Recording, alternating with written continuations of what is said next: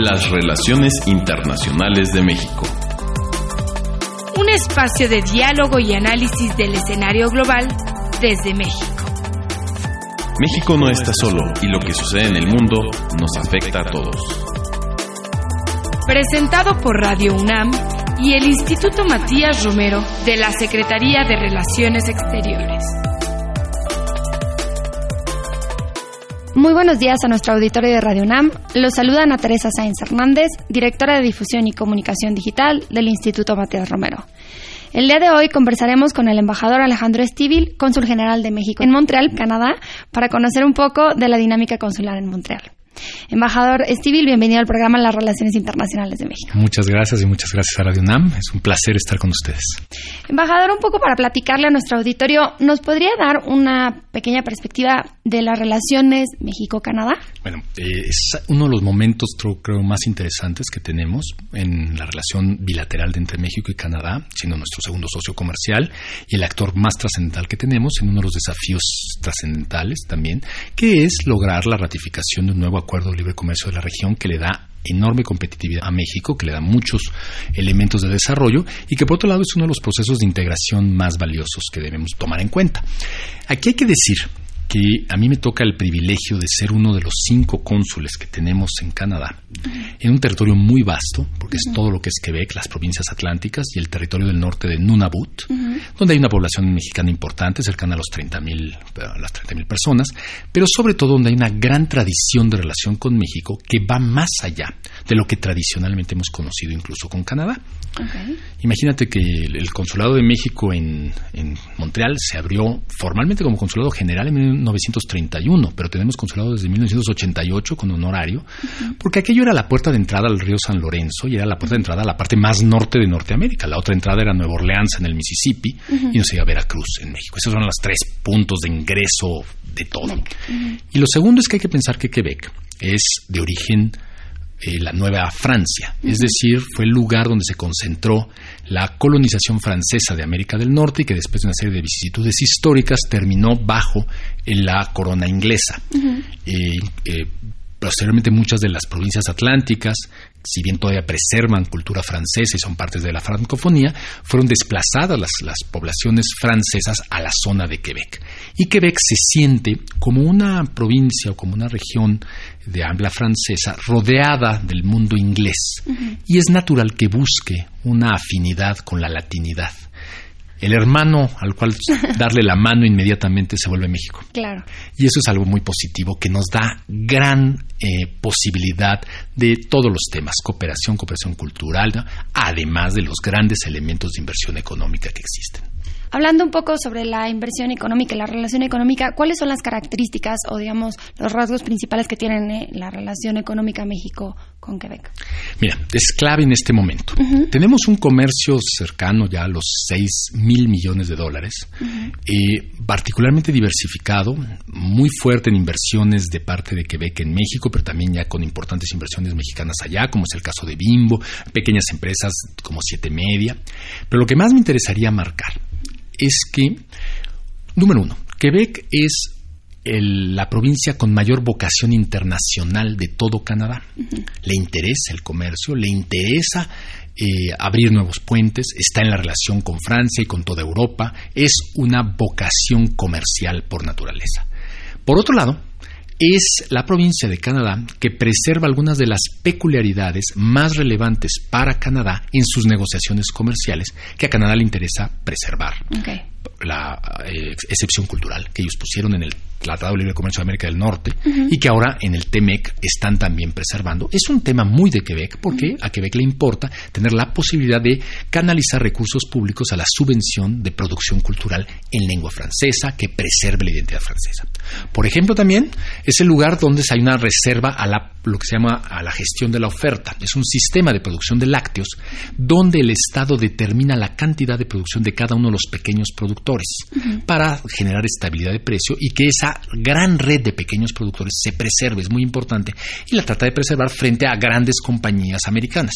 Esto es lo que generó que existiera una excepción al pollo, huevo y leche de parte de Canadá, durante el Tratado de Libre Comercio y que ahora se ha matizado porque hay un avance de búsqueda de mayor libre comercio, pero que se matiza en pequeñas tal vez no tan pequeñas, cuotas porcentuales de, que, ofrece Quebec de acceso a los productores norteamericanos y mexicanos dentro del TEMEC que estaremos por ratificar. Entonces no deja de ser un jugador muy relevante que va a tener la vocación libre comercio, la preservación de los factores que Canadá peleó con mayor intensidad en la negociación de TEMEC y por otro lado esta vinculación de otro llamámosle cultural, de afinidad con otro país latino como es México. Entonces es un jugador clave para nosotros, eh, con vocación cultural, con vocación de cooperación yo creo que en ese sentido hace un balance muy natural y muy fuerte en la relación de México con Canadá. Hablando un poco sobre la vocación internacional en el tema de cooperación y tomando que el tema cultural es uno de sus expertise y además sobre la iniciativa que están planteando la nueva administración sobre diplomacia cultural. ¿Qué aspectos o qué temas considera que serían, digamos, en, este año que viene prioritarios para el cónsul general en, en Montreal que impulsaría? Hay muchísimo que decir en este ámbito. Las características donde Quebec es un actor muy competitivo a nivel internacional, debemos empezar a subrayar algunas que son muy relevantes para México. Empecemos con lo aeroespacial. Si bien el tratado eh, de América del Norte ha discutido sobre todo temáticas de reglas de origen para una industria en la cual el tratado la ha favorecido y es muy fuerte, que es la automotriz. Existe una industria aeroespacial que hoy en día es la que más posibilidades de crecimiento y de generación de desarrollo y desarrollo tecnológico nos ofrece a México, y es la aeroespacial. Ahí está Bombardier y Bombardier ya tiene una larga tradición de presencia en México en procesos de manufactura. Entonces, en el sector tradicional tenemos una relación con Quebec muy privilegiada, muy importante y que tiene el mayor potencial a futuro. Pero no se reduce a esto. los siguientes dos elementos que yo te marcaría son el mundo de la energía renovable y evidentemente esto tiene un impacto que hoy en día es trascendental para México y que tenemos, por ejemplo, una subsecretaria de Asuntos Multilaterales que lo valora al máximo, que es la lucha contra el cambio climático.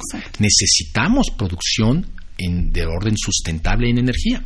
Y en Quebec porque tienen enorme cantidad de agua, está el expertise tal vez más importante del mundo para la producción hidroeléctrica, a través de una empresa, curiosamente, del Estado, una empresa competitiva, fuerte, que siendo una empresa pública puede producir, exportar energía y desarrollar tecnologías al mejor nivel con el liderazgo total en acumulación y distribución de energía.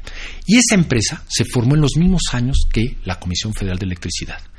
Eh, una de las grandes alegrías que nosotros tenemos en este momento es que el presidente López Obrador ya habló y ya estableció un contacto directo con la empresa Hidroquebec para la renovación en términos muchos de cooperación para que la tecnología de alto nivel, de mayor vanguardia que existe en Quebec pueda acercarse para que la Comisión Federal de Electricidad sea mucho más competitiva y logre un desarrollo energético en México enorme, con sustentabilidad.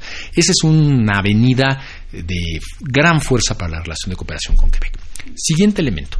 No entro en factores muy históricos, pero la ciudad de Montreal y, de, por ende también Quebec sufrió en algunos momentos salidas de capitales importantes y decidió promover su desarrollo por vía de su peculiaridad cultural que le diera fuerza para exportar, para desarrollar. Y esto se movió principalmente por industrias culturales que hoy en día en Quebec son de vanguardia les llamará la atención, pero la industria de los videojuegos, la industria de la sonorización, la industria de la postproducción cinematográfica y últimamente la inteligencia artificial son cosas que se desarrollan al máximo nivel en Quebec y en particular en Montreal. Estas industrias tienen la virtud de que están en el futuro de lo que está ocurriendo con la transformación tecnológica del mundo y que empiezan a valorar fuertemente la creatividad mexicana. Entonces lo que estamos teniendo para futuro es que industria del videojuego piensa en creativos mexicanos, porque tú haces un videojuego basado en tres pies. Uno es de orden administrativo, de que tengas un negocio fuerte, el otro es de orden tecnológico, que la computadora funcione muy bien, y el más importante es que sea atractivo para el público porque tenga un factor artístico, cultural muy fuerte. Y en eso México es muy competitivo. Entonces tenemos, por ejemplo, ya la muy probable presencia en México de un foro que se llama C2 Montreal, Creatividad y Comercio, que es todo este mundo de la creatividad y la cultura que se puede favorecer para que dé desarrollo y lo vamos a acercar mucho a ahí. Cierro con un elemento. Educación y cultura en sí misma, en su visión más tradicional, han sido el principal eh, canal de eh, vinculación con Quebec. El Consulado de México en Quebec tiene la virtud de tener un pequeño centro cultural, un Instituto Cultural de México en Montreal, o Espacio México se le conoce, donde tenemos exposiciones, es un lugar pluridimensional porque hacemos eh, reuniones de mexicanos, eh, seminarios, nos metemos a todos los temas, pero también exposiciones permanentes, exposiciones temporales, todo tipo de actividad que se puede realizar ahí y es hoy en día de todos los países el mejor centro cultural de otro país en la ciudad de Montreal, por encima de la vinculación que hay con Francia, nos compite un poco Marruecos, que tiene ganas de hacer algo muy importante, y en este momento es uno de los lugares que en el, en el circuito cultural de Montreal y un gran espacio para que artistas mexicanos vayan por allá. Bajador, ¿nos podría contar justo ahorita que ya nos medio pincelió las acciones que hacen este, en las que estarían involucrados en la parte cultural? Eh, lo que es el día a día en el consulado general para que saber un poco que los radioescuchas conozcan lo que es la labor y también un poco si nos puede compartir las diferencias que existen con otros consulados en, Estados Unidos o que usted ha tenido la experiencia, como un poquito, seguramente es algo como muy particular. Sí, es, es un consulado particular, eh, si bien muy dinámico y con mucha, muchos elementos. Para empezar, tenemos una población mexicana que pide documentación, es una población grande, estamos hablando de cerca de los 30 mil, muy activos con el consulado, unos 12 mil mexicanos que constantemente están pidiendo documentos, entonces sí es un consulado que tiene una importante presencia de producción de documentos, no llega a los niveles de Estados Unidos, porque por supuesto, pero muy eh, vinculado a gente activa, activa interesada en México. Fuimos el consulado que más credenciales de lector dio en Canadá, el segundo, el, más importante en ese sentido fuera de los Estados Unidos. O sea, hay una población involucrada que le importa a México, que quiere participar en las acciones mexicanas. El consulado les debe responder. Tenemos una, esto conlleva una actividad diaria de de, fe pública, mucho mexicano en, en, esas regiones, pues tiene a veces que dar un poder, dar un testamento, ayudar a un familiar vía un acto legal. Entonces hacemos mucha actividad de ese estilo. Tenemos lo más importante, un programa de trabajadores temporales agrícolas con todo Canadá, que actualmente está cerca ya de los, por encima de los 23 mil trabajadores que viajan cada año con total dignidad, bien armado, con los diferentes granjeros. De ese programa, 6 mil a Quebec y otros 500, 600 a las provincias atlánticas llegan cada año. Es una actividad que si bien en, estos meses estamos principalmente en factores de eh, levantamiento de bases de datos, entrega de documentación, sobres que llegan y demás. A partir del mes de abril se vuelve muy activo y es tal vez lo que más demanda en personal al consulado. Hay que recibir a estos trabajadores, hay que ayudar en algunos de sus problemas, recibir llamadas. Se ha tecnologizado muy bien, ya los trabajadores a veces hasta se inscriben en línea, los nominales. Tenemos un, muy buen proceso y hay que estarlos ayudando. Ellos, el caso de Quebec, el problema principal es que están bastante más desagregados si bien el volumen de trabajadores no, es menor que Ontario, la cantidad de granjas se parece. Esto significa que son granjas más familiares, pequeñas, donde no están contratando a tantos trabajadores, pero entonces el trabajo del consulado es, es muy clave porque te tienes que mover a muchísimos lugares distantes y tratar de atender a estas personas. Y en el día a día, pues tienes trabajadores que tuvieron algún problema, alguna enfermedad, hay que atenderlos. Muchas veces hay documentación, devoluciones de impuestos que reciben y cuando no pudieron ser contactados, el consulado interviene, recibe esos eh, sobres y se encarga de ver la manera de que le lleguen a los trabajadores. Eh, revisamos condiciones laborales, condiciones de vivienda, condiciones de enfermedad y muchas veces intercedemos por razones de diferencias culturales o en comunicación por diferencia de idioma, en que el empleador y el trabajador se entiendan bien y este sea un proceso virtuoso. De ahí paso, trabajadores temporales, a un trabajo con las comunidades. tenemos un, Instituto de los Mexicanos en el Exterior que nos permite, con cierta peculiaridad para Canadá, es diferente a Estados Unidos. Nosotros no hacemos tanta actividad vinculada a elevar o paliar la vulnerabilidad de nuestras comunidades. En el caso de Canadá, si bien hay de todo. Lo que hacemos es trabajar muy fuertemente con la red global para que la gente profesionista, y hemos hecho cuatro subcapítulos de la red global, uno en eh, responsabilidad social, que hace mucha actividad de filantropía, otro en cuestión de negocios, otro en cultura y otro en ciencia, que ha desarrollado el clúster aeroespacial, el clúster principalmente de satélites de la red global a nivel internacional. Lo liderea mucho Montreal, este, este, este capítulo de la, de la red global. Entonces, la, el programa de comunidades es muy activo y también hacemos mucha labor de comunidades con los trabajadores temporales, programas de, apoyo a sus comunidades, hacer pequeños negocios, orientarlos. Paso al tal vez más importante capítulo. Más bien se divide en tres capítulos. Hay que pensar que Quebec es una provincia de características culturales diferenciadas al resto de Canadá, que le da un nivel de soberanía más elevado. Hay características legales y características de comportamiento político muy diferenciados de Quebec al resto de Canadá. Tiene un Ministerio de Relaciones Exteriores, tiene delegaciones por el mundo, una de ellas en México, probabilidad de que abran otra en Guadalajara. Esto los hace muy diversos eh, y con una vocación internacional muy fuerte. Entonces hay una gran labor política. El Consulado General de México tiene relaciones políticas con Quebec constantemente.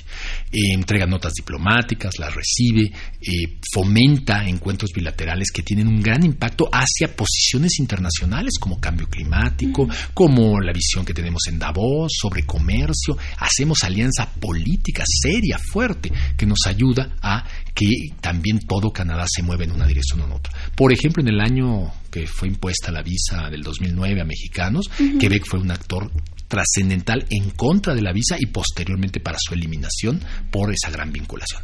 No se dio vinculación económica, eh, como ya habíamos platicado, gran inversor, eh, la que es de Depot, donde están los ahorros de los canadienses eh, en retiro, bueno, perdón, que trabajan para cobrar en retiro, eh, es un, fondo de inversión enorme que puede invertir en el mundo y ha visto a México como una gran, un gran objetivo.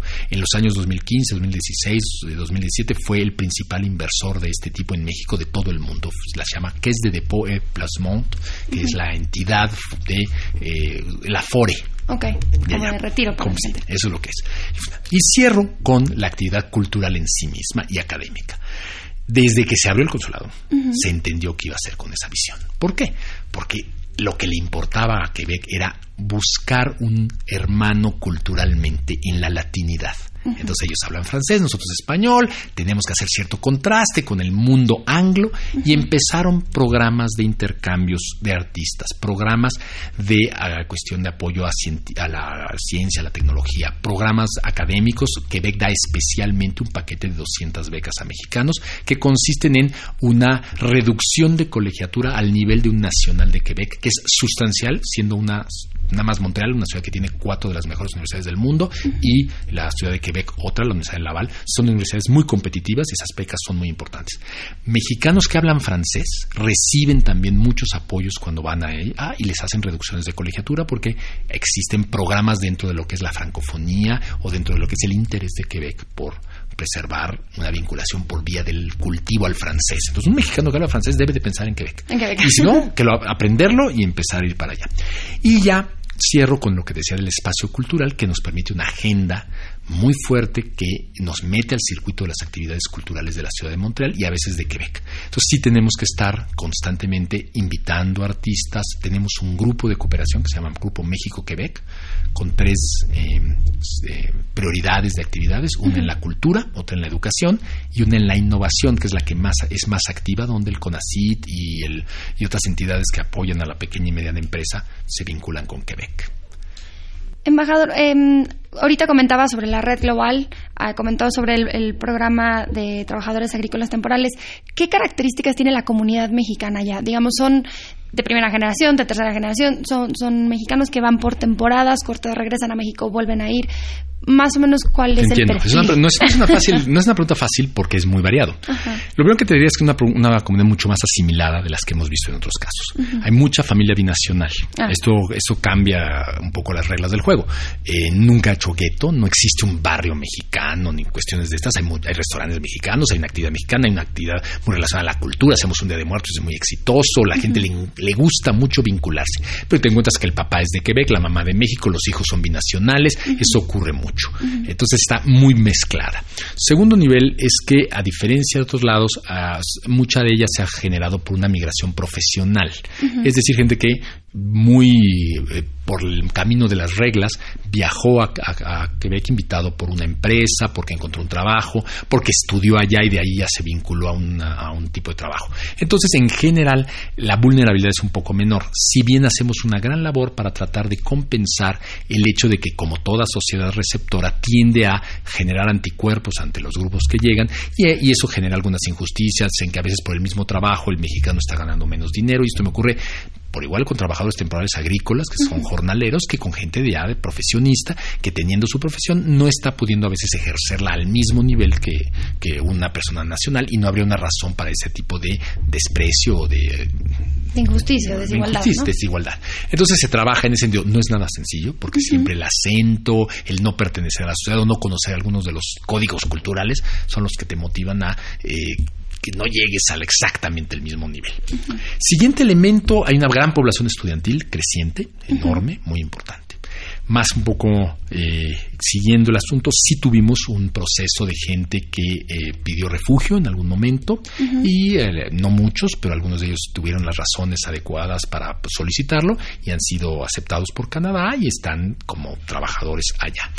Y cierro diciendo que la comunidad es, como decía, muy participativa políticamente, muy interesada en México, activa con muchos grupos, hay bastantes asociaciones, siempre eh, favoreciendo la actividad cultural. Hay dos grupos, tres grupos en este momento de, danza folclórica, hay grupos de teatro que, están directamente vinculados con México.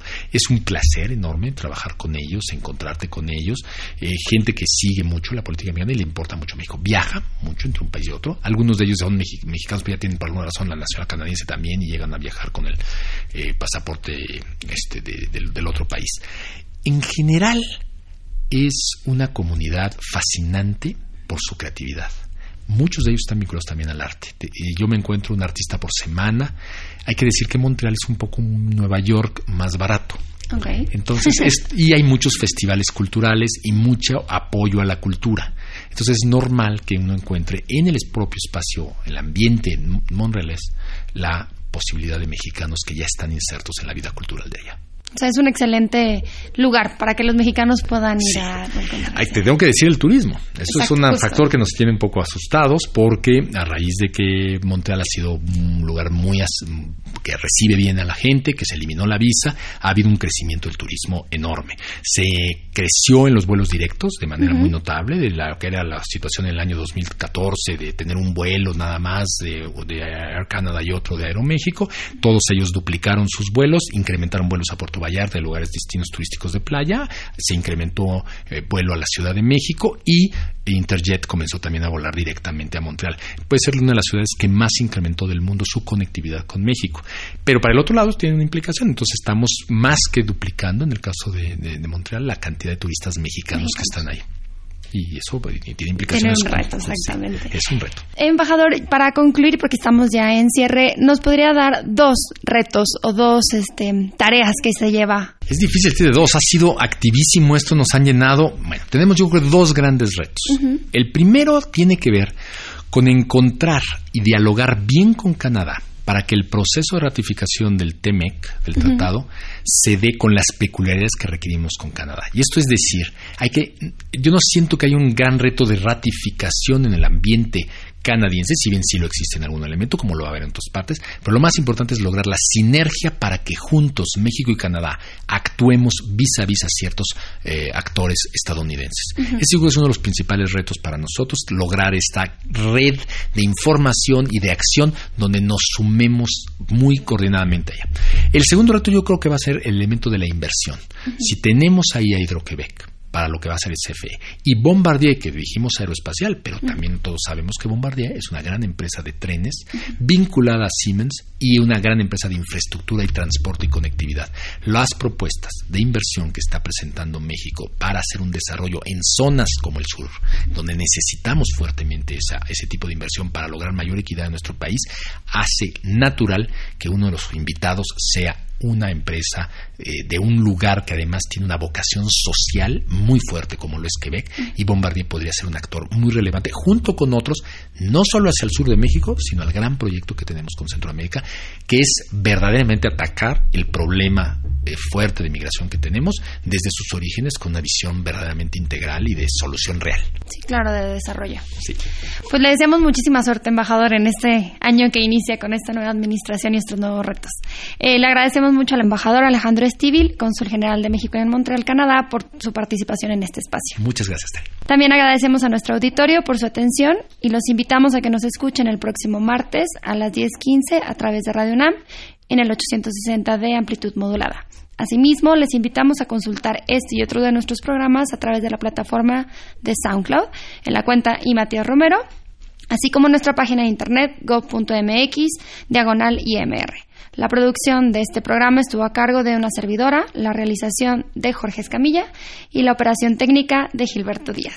Se despide de ustedes Ana Teresa Sáenz Hernández, directora de difusión y comunicación digital del Instituto Matías Romero. Hasta pronto. En los últimos años, México ha retomado y en algunos casos relanzado su relación con la región, las subregiones y los países que forman parte de América Latina y el Caribe. Es por ese motivo que la revista mexicana de política exterior dedica su número 114 a la importante reflexión sobre esta, nuestra región de pertenencia. Cada uno de sus autores, desde distintos ámbitos de análisis, exponen la importancia de la región latinoamericana y del Caribe, como actor regional e internacional, sus posibilidades y logros, así como sus desafíos y su solidaridad. La revista mexicana de política exterior se vende en las oficinas del Instituto Matías Romero, en República del Salvador número 47, en el Centro Histórico, en un horario de lunes a viernes de 9 a 16 horas. Para mayor información, comunicarse al teléfono 3686-5100, extensión 8268, o escribir al correo electrónico imrinfo.sre.gov.mx. También se encuentra a la venta en la librería Ignacio Mariscal, en Plaza Juárez número 20, planta baja, Colonia Centro, en un horario de lunes a viernes de 9 a 18 horas.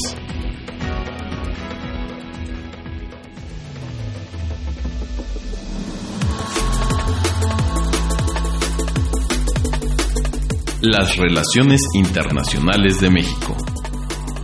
Un espacio de diálogo y análisis del escenario global desde México presentado por Radio UNAM y el Instituto Matías Romero de la Secretaría de Relaciones Exteriores.